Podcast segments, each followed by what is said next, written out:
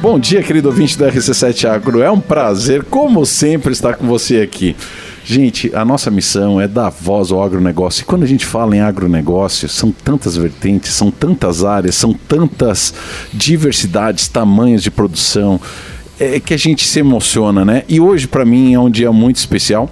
Primeiro, porque eu estou aqui com a minha companheira de bancada, Maíra Juline. Oh, e, se, é, e segundo, gente, porque uma das coisas que eu mais gosto, eu adoro trazer tecnologia, adoro trazer novidades, mas uma das coisas que eu mais gosto de fazer é trazer produtor rural. Aquela pessoa que está no dia a dia, é, na lida do campo e, e se reinventando e achando maneiras de é, sobressair as dificuldades que se apresentam no dia a dia. E por isso, Maíra, eu fico muito feliz de estar apresentando o seu Ari, o seu Ari de Souza Lopes, porque ele é um companheiro, é um colega é, de um grupo que nós temos aqui como Cordeiro de Altitude. E eu quero passar para você então para fazer as honrarias da casa, Maíra. Olha só, Gustavão, como o rádio não tem imagem, né, Gustavão, emocionado aqui por ter um colega, amigo e pelo que eu pude, pude perceber, ele tem uma grande honra em ter a sua amizade. Então, seja bem-vindo, seu Ari, a esse programa, porque é amigo do Gustavo, é amigo meu. Então, seja bem-vindo aqui. Quero que o senhor se sinta muito à vontade, porque aqui o objetivo é dar voz ao agronegócio. Então, a sua história pode inspirar tantas outras pessoas que vão ouvir um pouquinho da sua história de vida aí. E eu não poderia deixar de começar perguntando, né, para o senhor é, aonde a sua história se conecta com o agro? Lá atrás, né? Mas eu quero que o senhor conte para nós essa história aí. É, emocionou, né, seu Ari? Eu vou dar um tempinho para o senhor se recompor aqui. Mas, gente, o RC7 Agro, ele é isso. Né? Às vezes a gente traz papo sério, a gente traz assuntos delicados, mas é tão bom quando a gente traz pessoas, quando a gente traz pessoas que no seu dia a dia fazem a diferença onde estão. Então, seu Ari, seja bem-vindo. Acho que agora o senhor tomou um golinho okay. de água, recompôs e é isso aí. Seja bem-vindo ao RC7 Agro. Ok, primeiramente, muito obrigado pelo convite, pela oportunidade que vocês estão nos dando, né? Bom dia a todos. E assim, a gente nós somos pequenos produtores, como o Gustavo já falou. A nossa propriedade está localizada no interior do Capão Alto, localidade do quilômetro 14, chama-se Sítio Santa Teresa. Né? Nós iniciamos a atividade na vinicultura há praticamente cinco anos. É, praticamente eu e minha esposa, a Márcia, Inclusive Dona ela... Márcia, um beijo para ela que não pôde estar presente. Dona Márcia, receba o nosso beijo. E na próxima vez que o senhor vier, Dona Márcia, a senhora tem que estar aqui junto conosco. Então, é assim, a gente iniciou na ovinicultura, como eu te falei, há praticamente cinco anos atrás. Mas deixa eu fazer uma pergunta para o senhor. O senhor iniciou na, na ovinocultura há alguns anos, vamos colocar assim, né? Mas o senhor já havia tido contato com a ovinocultura em algum momento da sua vida? Já. Nós. Emociona, Sim. né? Mas vamos, vamos facilitar aqui bem. porque é bastante emoção. Juri, então. eu estava dizendo para a Maíra, antes de, de, de, entrar nisso ali, que, que o, o seu Ari é uma daquelas pessoas que passou por aquelas situações do êxodo rural. Né? Uhum. A, a, gente sabe que ele tem um pé, uma história de infância na, na, na agricultura okay, e então, que por algum, algum momento, momento, e que em algum momento ele se fez é, houve a escolha dele em vir para a cidade, né? Ele atuou. E Gustavo, hum. alguns anos atrás era comum, né?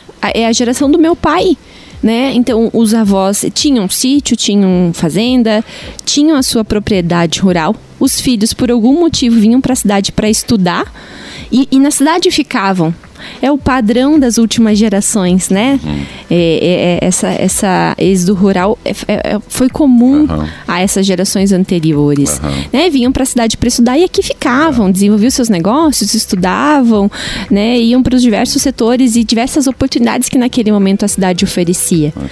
Né? E o que a gente vê é que muitas dessas gerações voltaram, uhum. então, em algum momento, a se conectar com aquilo que era essência, uhum. com aquilo que viveu na infância, com aquilo que viveu durante algum tempo da vida. E acho que é isso que aconteceu com o senhor, né, seu Ari? Exato. Eu, assim, eu nasci e me criei em fazenda. Meu pai era capataz e criavam ovelhas.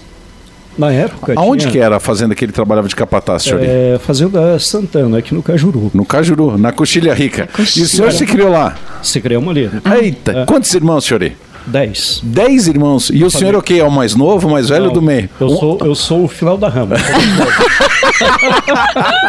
Que coisa O senhor boa. era o caçula. Eu sou o Coisa caçula. boa. E aí, em determinado momento, uma família, dez filhos, o senhor percebeu que, que, que tinha que vir para a cidade. Ah, assim, ah, aquela época, como não tinha colégio no interior, então a gente tinha que vir para a cidade para estudar. Aí, com seis anos, eu vim para estudar. Com seis anos. Seis anos. E a mãe veio junto, não? Não, O senhor veio para ficar na casa de alguém. fiquei na casa do- dos patrões do, do meu falecido pai, né? Entendi. Que eles Então, moravam aqui em Lages também. Morava aqui. Tinha fazenda no Cajuru Isso. e, e, e a propriedade ficava aqui. Então, aí eu estudei. Aí, com 14 anos, comecei a trabalhar. Trabalhava e estudava. Naquela época, a gente podia trabalhar. É. E devia acontecer assim até hoje. Eu também. E- Meu Minha pai- carteira é assinada com 14 anos na A do Banca meu Central. pai com 12. Olha Então- só como era a realidade. E eu vou dizer pra turma que não vão acreditar que eu assinei a carteira com, com 14, Tiori também com 14, e vou dizer, ainda tem os dois braços, não me caiu nenhum braço, porque. Ah, boa, Gustavo. É, mas agora a legislação não permite, né? Vamos entender assim. Então, assim, eh, lá na fazenda eles criavam muita ovelha. Na época a gente deveria ter umas 400 ou 500 ovelhas. Naquela época. Mas naquela época era criado solto. Caramba, muita ovelha, né? né? Então, tinha ovelha o quê? Para o consumo. Consumo da fazenda, de vez em quando era vendido. Aham. E era dessa maneira, criado. Mas então, ô Mayra, vamos combinar, Mas né? comiam 400, 400 ovelhas pro fiquei consumo, pensando. mas o tio Ari passava bem lá com os 10 irmãos só a base de carne de ovelha. Maíra não ia, não ia se importar, né, Maíra? Caramba, eu nem ia me importar, porque eu adoro uma paletinha.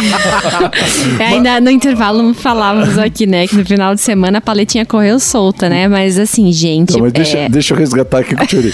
Ô, Tiori, tá, mas daí, deixando a fazenda nesse momento, me interessa muito. O senhor veio com 14 anos, começou a trabalhar, e aí eu- estudou o quê? Fez ali o ensino médio, fez o ensino primário e ficou em Lages. Eu fiz o ensino, ensino médio, né? Aham. Na época, ali, segundo grau. Aham.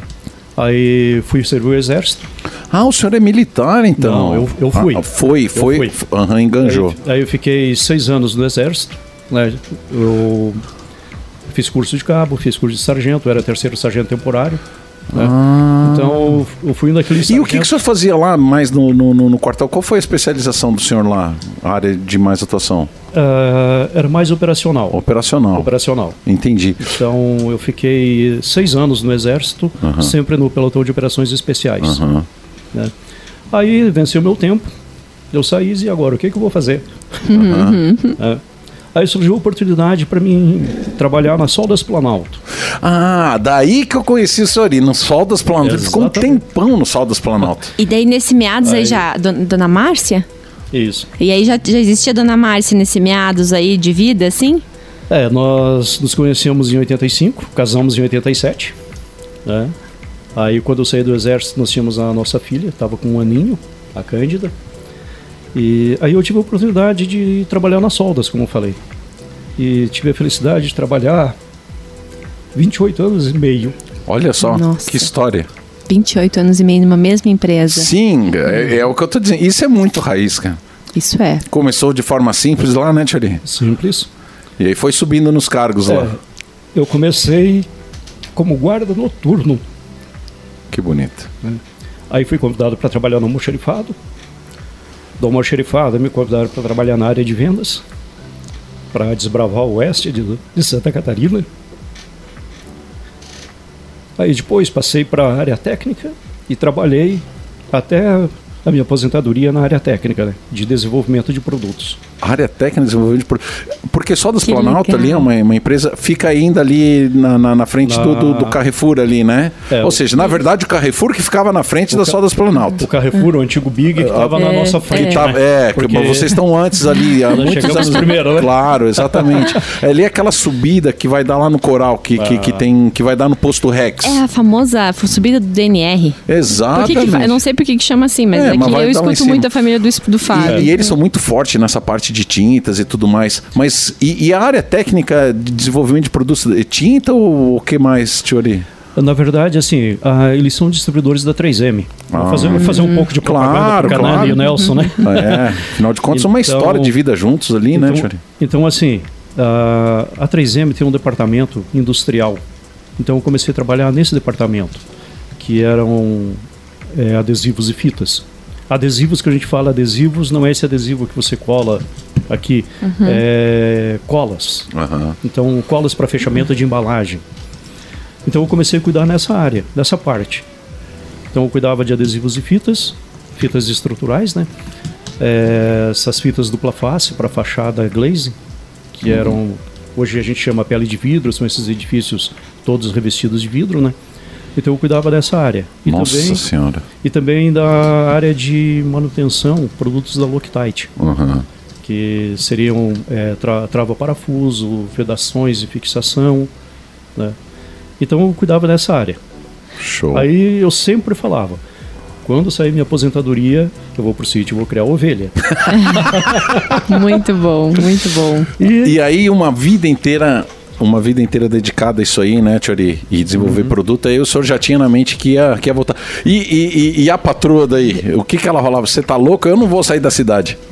não, quanto a isso, a gente já tinha propriedade, nós adquirimos lá, acho que foi em 95 ou 96, se não me falha a memória. Já para os finais de semana já tava dando uma, uma treinada. Ia final de semana, voltava. Então a, a gente fazia assim, a gente passava o final de semana no sítio, daí vinha para trabalhar, Aham. né? E final de E o final de semana férias, trabalhando no sítio. trabalhando no sítio.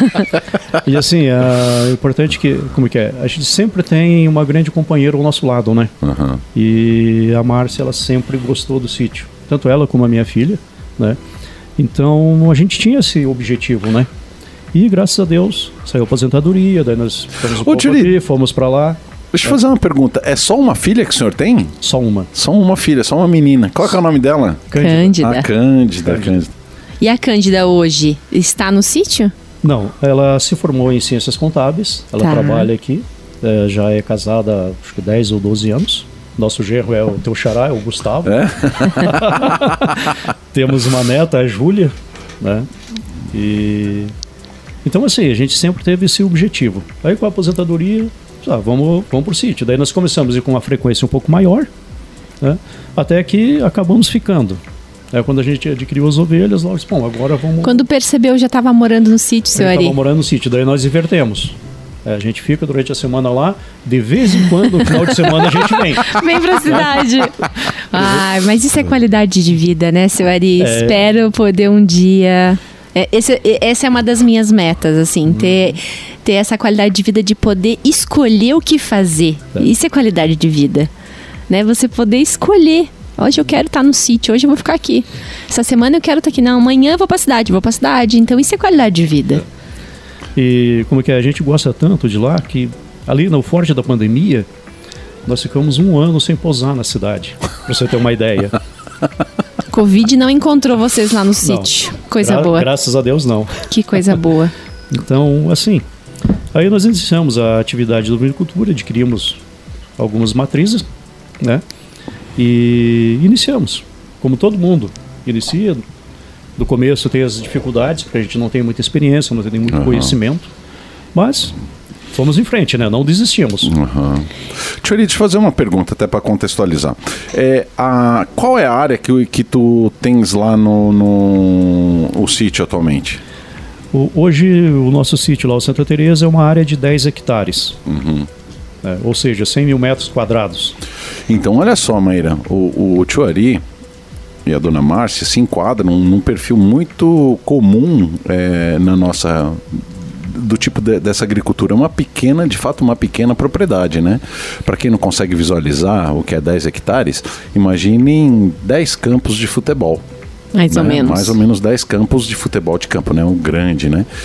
E é a típica propriedade que você tem que ser muito atento, tem que ser muito versátil, porque ela é, ela é grande para quem quer ela só para final de semana, porque dá já uma mão de obra grande, né? Uhum. E ao mesmo tempo, se você não souber, ela é muito pequena para você tirar renda de lá. Ah, entendi. Uhum. Entende? Ela é grande para você ter ela para bonito, mas ela é pequena Pra você sobreviver para você sobreviver dela. Então deixa eu fazer uma outra pergunta.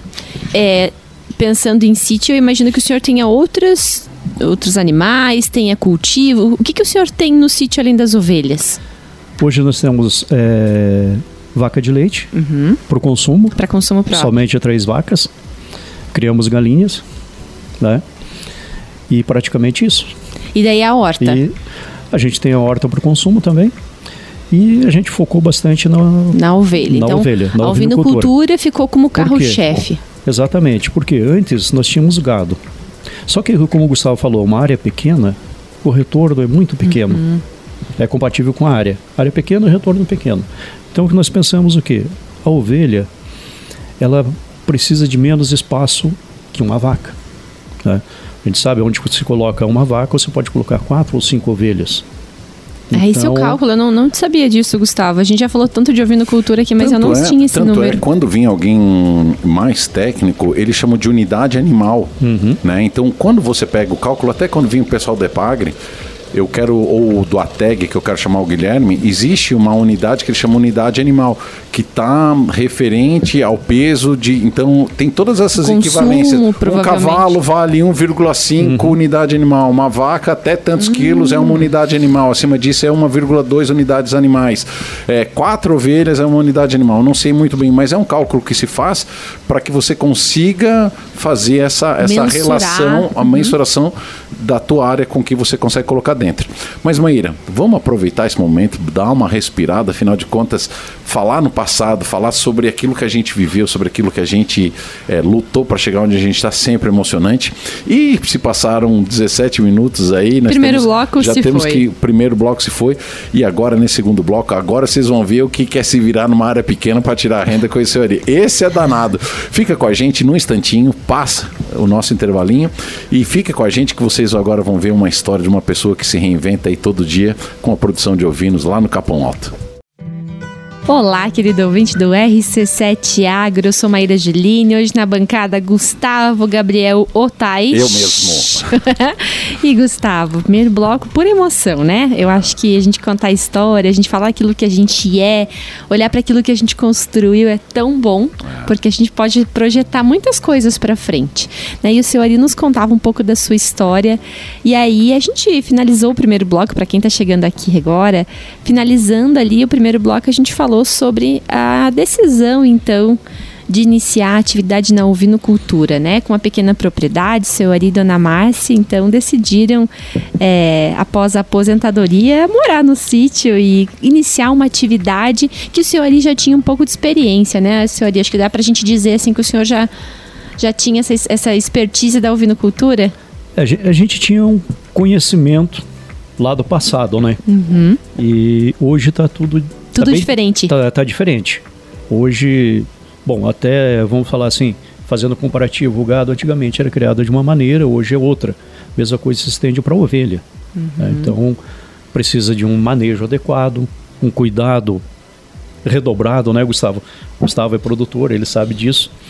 Então é assim, a gente tem que estar atualizado, seguindo E seu Ari, lá quando o senhor decidiu com a dona Márcia, então, iniciar ah, a ovinocultura lá no sítio, como é que foi? Onde que o senhor foi buscar informação, escolher a raça, entender um pouco mais sobre os cuidados, sobre a alimentação? Como é que foi para o senhor buscar essa informação? Quem que ajudou o senhor?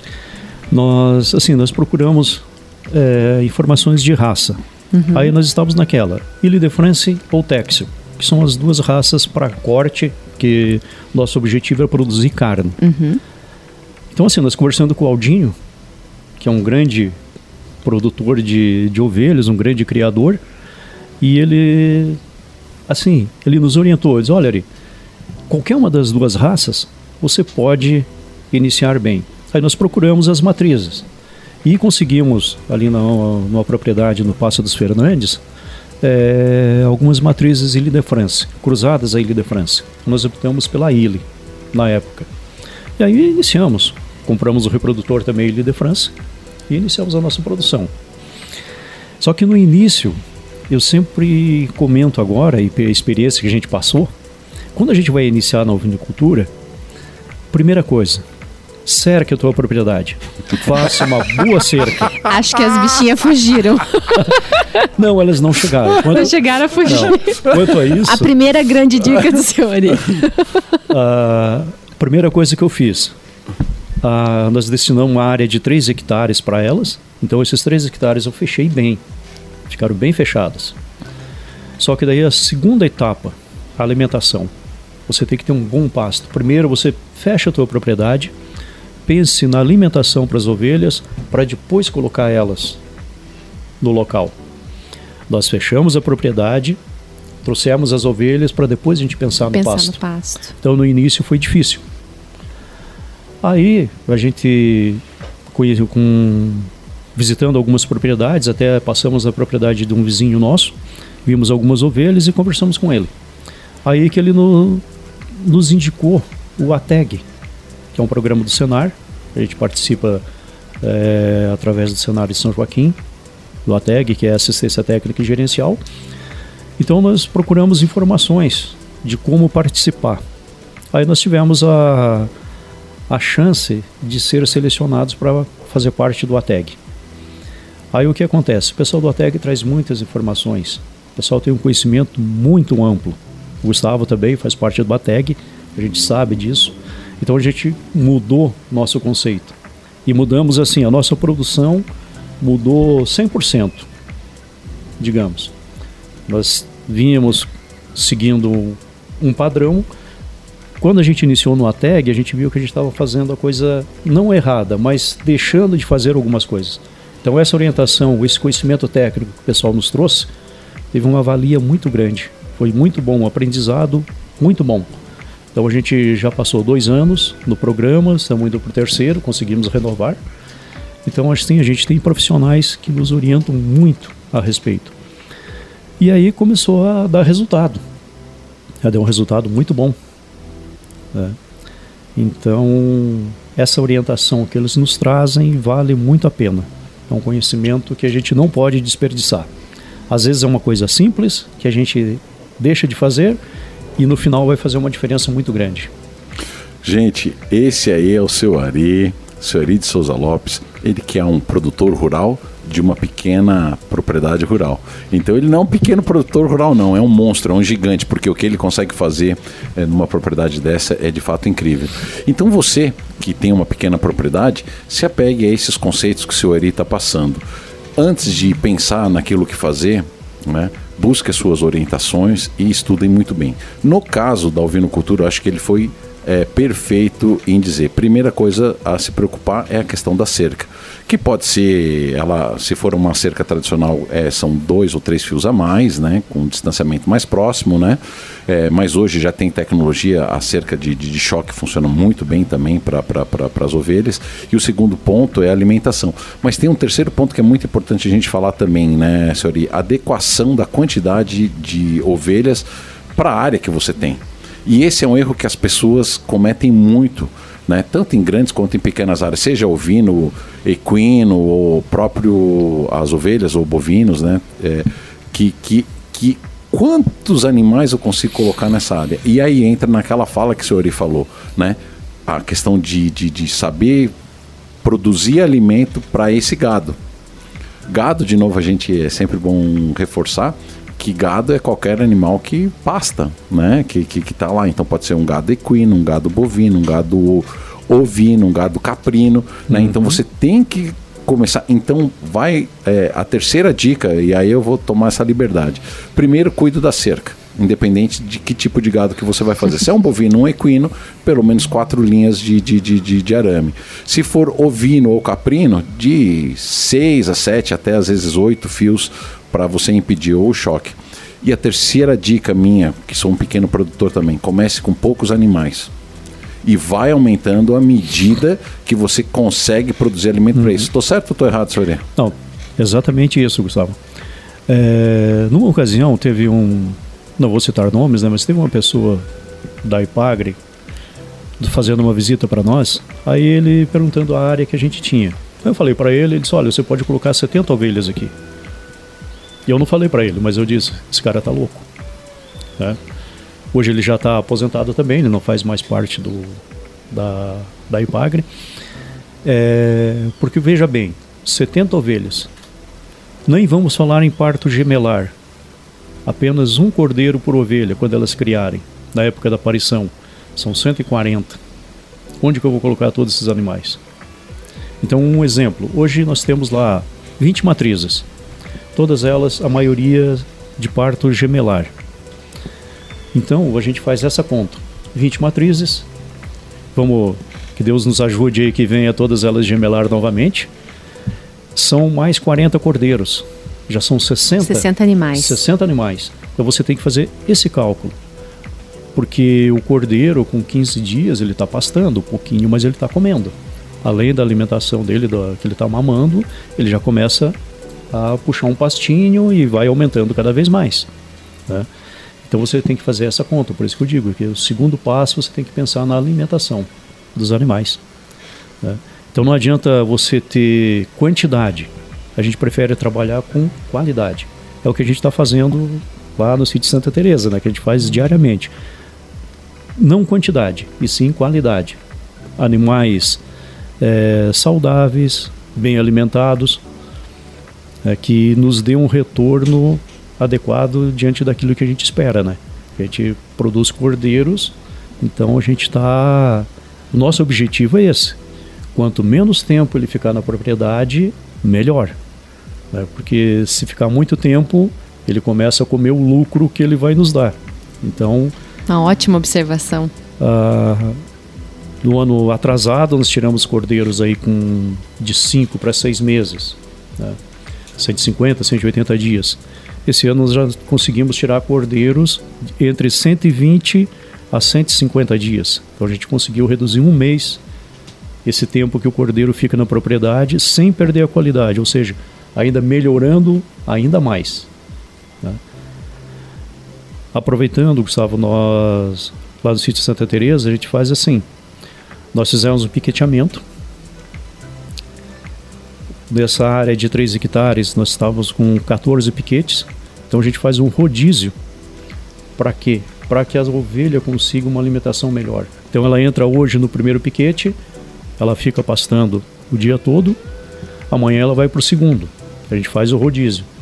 Quando ela passa pelo décimo quarto, ela retorna no primeiro. Então aquele pasto ele já se recuperou. Então a gente conseguiu dessa maneira é, melhorar a alimentação, diminuir o índice de verminose também, porque não fica aquele campo rapado que também é outro, um outro paradigma que existe hoje, né? Que o pessoal diz assim, a ovelha gosta do campo rapado. Por que, que o pessoal diz isso? Porque eles colocam ela no campo rapado.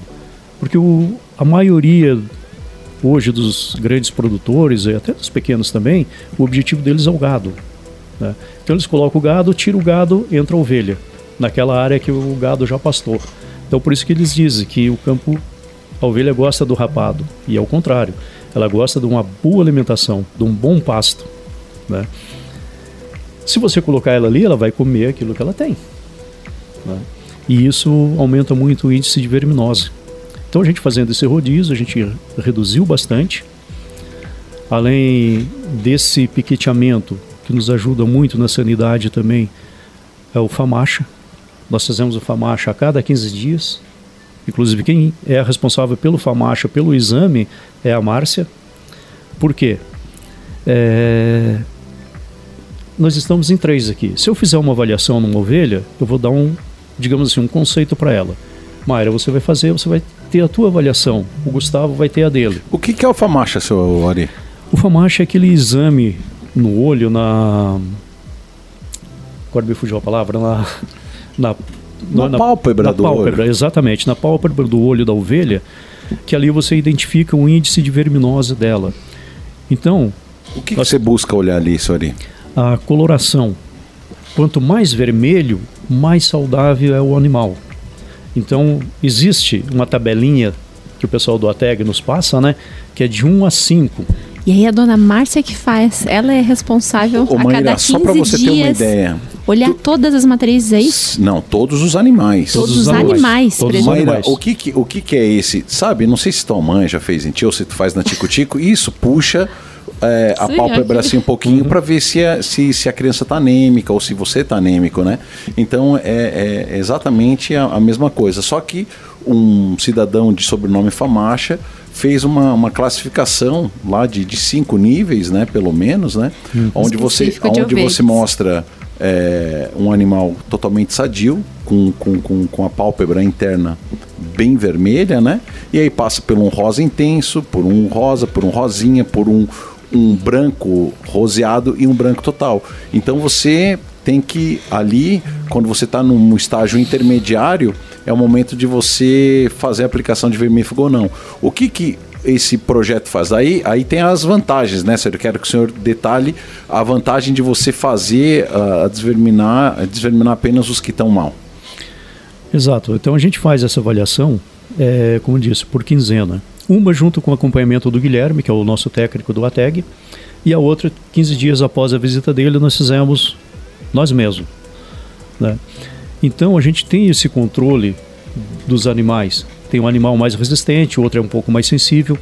Então a gente já tem um histórico. Nós temos ovelhas lá que durante esses cinco anos nós nunca aplicamos uma dose de vermífugo nela pelo fato do famacha estar baixo. Né? Lógico, a gente desvermina normal o rebanho, como a gente faz todo ano, mas no famacha é uma ovelha excelente. né? Tem aquelas que já têm um pouco mais de dificuldade. Lógico, você não pode, cada vez que você fizer a avaliação do famacha, você está medicando ela. Porque às vezes você pode, como que é? Em vez de você tratar, você vai intoxicar ela. Ou criando resistência, né, E senhor? vai criando resistência. E o próprio gasto com, com, com medicamento Exata- também, Exatamente. né? Então a gente faz esse controle, é, procura medicar o mínimo possível, mas dentro da, da necessidade. né? E então a Márcia que é responsável pelo FAMACHA. né? Então ela que faz a avaliação do FAMACHA e a avaliação do score. né? A gente tem as instalações, nossas instalações são simples, mas bem funcionais, que nós dois que fizemos o manejo de todas, todo o rebanho, né? Então a gente trabalha trabalha unido, né? Ai, Então, gente, que história linda. A gente fez, procurou fazer as instalações assim adequadas para facilitar justamente o nosso trabalho, né? O manejo, né, Sori? O manejo. Senhori, queria que o senhor aí, é, pra gente finalizar, aquilo que é gostoso passa rápido, né? Nós já estamos chegando ao final aí do segundo bloco. Eu queria que o senhor falasse, assim, essa... O que é ser ovinocultor, né? É, A gente teria assunto para mais coisas, né? Mas o que é ser um ovinocultor, senhori? Gustavo, eu te digo o seguinte: indiferente de você ser um ovinicultor ou qualquer outra atividade que você for fazer, você tem que gostar daquilo que você faz. Não adianta você não ter gosto pela coisa. Então, digamos assim, a ovelha ela é um animal dócil, fácil de você manejar. Então é muito bom você trabalhar com ela. A gente aprende muito, né, com os animais. Te diria assim, a ovinicultura hoje, para nós, além de ser uma, uma renda para pequena propriedade, é muito prazeroso também. É muito bom. Né? Diria assim, acho que eu não trocaria a atividade da ovinicultura hoje por nenhuma outra na, na pecuária, digamos assim. né? Porque a ovelha é muito bom a gente trabalhar com ela. né? É isso aí, Marijuline. Viu resumir só? bem, né? É Resumiu. muito isso aí. Que programa A gente teria muito, a hoje. gente teria muito o que falar, né? Fora toda essa atividade que Senhori, Senhori inspira todos. Nós pertencemos a um grupo é, chamado Cordeiros de Altitude, onde a gente comercializa, compra, troca ideias. É um grupo de, de, de, de, de debate, múltipla ajuda. Poderíamos fazer um programa só sobre isso, mas eu quis conduzir e, e, e, e e fiz com que a Maíra tra- tra- transitasse por conhecer melhor o Senhori e toda essa luta, porque ele de fato inspira cada um de nós lá com a história. Ele é muito inquieto. Ele é um produtor que está o tempo todo procurando conhecimento, está instigando, é, convidando as pessoas para parceria, para testar novas coisas, de buscar, né? Então fica aqui o meu reconhecimento público por esse grande produtor rural de pequeno ele só tem a propriedade, isso na visão de alguns, porque é, é, um monstro, ele consegue produzir muito e ser referência nisso. Você vê que todas as ovelhas dele são de parte gemelar, ou seja, a vontade de muita gente, ou seja, ele já vem num processo de seleção. Então ele teria muitos outros exemplos, mas Maíra, eu queria passar para o senhor Ari para que ele fizesse as considerações finais dele, passasse uma mensagem bonita para o público, mandasse os abraços dele para todo mundo, para que a gente finalize então o não programa de hoje. Não esquece da Márcia. É, não esquece que senão apanha em casa. Ou senão quem vai pro brete é ele. Vamos lá, seu Ari. Bom, diria assim para vocês. É... Indiferente daquela atividade que você vai exercer, tem, você tem que fazer com dedicação, com amor, buscar conhecimento. Né? E é isso que a gente está procurando aí na vinicultura. A gente, a cada dia, a gente está procurando informações, procurando é, novos conhecimentos para que a gente possa estar tá aplicando na, na propriedade. E deixar um abraço para todos que estão ouvindo, especialmente para a Márcia, né? Senão, como é que é? Não vai pro brete. Vai pro brete, né? É, um abraço para minha filha, para o Gustavo, meu genro, para a netinha Júlia, que também nos ajuda na atividade lá no sítio Ai, também. que linda. Né? E, e, dizer assim que é uma satisfação a gente estar tá dentro da ovinicultura, fazer parte do Cordeiros de Altitude, né? que o Cordeiros de Altitude é um grupo que surgiu aí entre amigos, com o objetivo, né, Gustavo, de a gente comercializar nossos cordeiros. E hoje a gente já está com novos projetos, novos investimentos e crescendo cada vez mais. Então isso, assim, além de, de nos trazer, ser bom para o nosso ego, aumenta mais ainda a nossa responsabilidade, né? Para a gente estar tá no dia a dia aí produzindo, procurando produzir o que há de melhor, cordeiros com qualidade, porque eu sempre digo, é, os cordeiros de altitude, indiferente de vocês chegarem lá na, na, nossa propriedade, lá no sítio Santa Teresa, e na propriedade do Gustavo, de qualquer um outro dos integrantes do grupo, o padrão é o mesmo. É qualidade, é sanidade dos animais. A gente procura trabalhar alinhado nesses, nesses fundamentos, né? Para que o grupo, o pessoal olhe assim e veja que o grupo é, é uniforme, digamos assim, é unido, tem o mesmo padrão, para que ninguém fuja dessas características, né? É isso aí, mais uma entrevista maravilhosa e eu adoro de entrevistar. E eu queria tá dizer... direto, direto na, na, na lida, mãe. Desculpa, é, vai lá, mãe. É, não, eu só queria dizer para os nossos ouvintes que é, eles vão ouvir muito nessa marca ainda Cordeiros de Altitude, porque é, eu, o Gustavo está na, na, linha, na linha de frente, mas eu faço questão de destacar porque eu acho que é uma iniciativa que a gente tem que dar voz, dar vez, porque é um trabalho muito bonito que vocês vêm fazendo. Quiçá que a gente tenha grupos como Cordeiros de Altitude em várias linhas de frente aqui na Serra, para que nós possamos nos unir e potencializar o agro da Serra Catarinense. Ori, muito obrigada. Abraço para dona Márcia, abraço para a filha, para o genro, para a Júlia e desejo muito sucesso ao senhor na sua propriedade e muito obrigada por ter aceitado vir contar sua história aqui para nós e para os nossos ouvintes. Fico muito agradecido a vocês, a Maera e o Gustavo, e dizer assim que a satisfação foi minha, né, de estar presente aqui com vocês e talvez a gente trazer um pouco da história, um pouco de daquele pequeno conhecimento que a gente tem, né? E a gente está de braços abertos lá para receber vocês lá na nossa propriedade. Já né? vou marcar minha visita. É isso aí.